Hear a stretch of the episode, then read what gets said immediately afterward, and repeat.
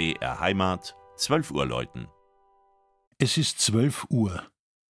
Das Mittagsläuten kommt heute von der katholischen Pfarrkirche St. Joseph im oberfränkischen Wilhelmsthal.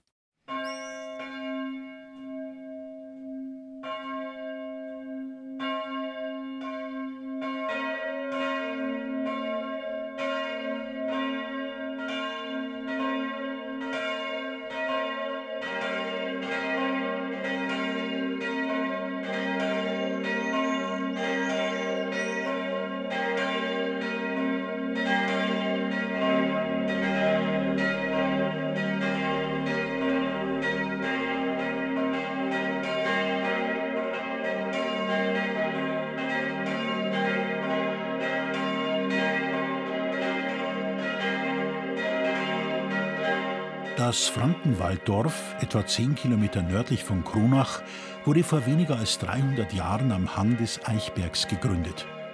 Lange Jahre mussten die Wilhelmstäler ins benachbarte Lahm zum Gottesdienst in der Pfarrkirche pilgern. Erst 1905 bekamen sie ihr eigenes Gotteshaus. St. Joseph entstand unter damals schwierigsten Bedingungen.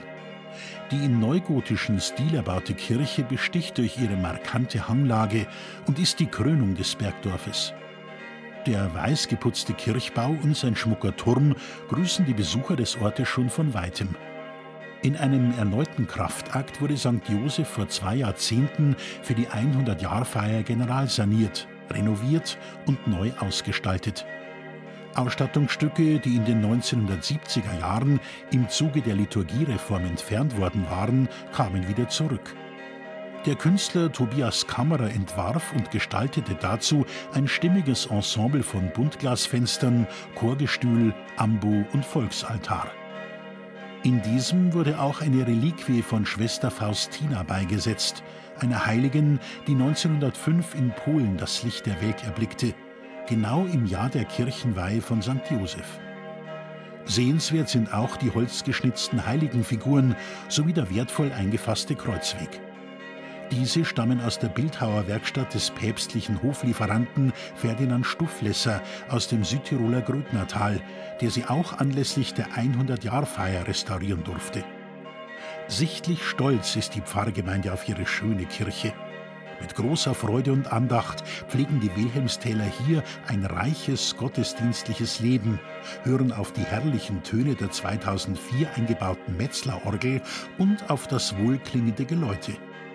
Die größeren drei Glocken schuf 1960 die Gießerei Otto in Bremen. Die kleinste erblickte 2002 bei Rinker im hessischen Sinn das Licht der Welt. Das Mittagsläuten aus Wilhelmsthal von Klaus Alter. Gelesen hat Christian Jungwirth.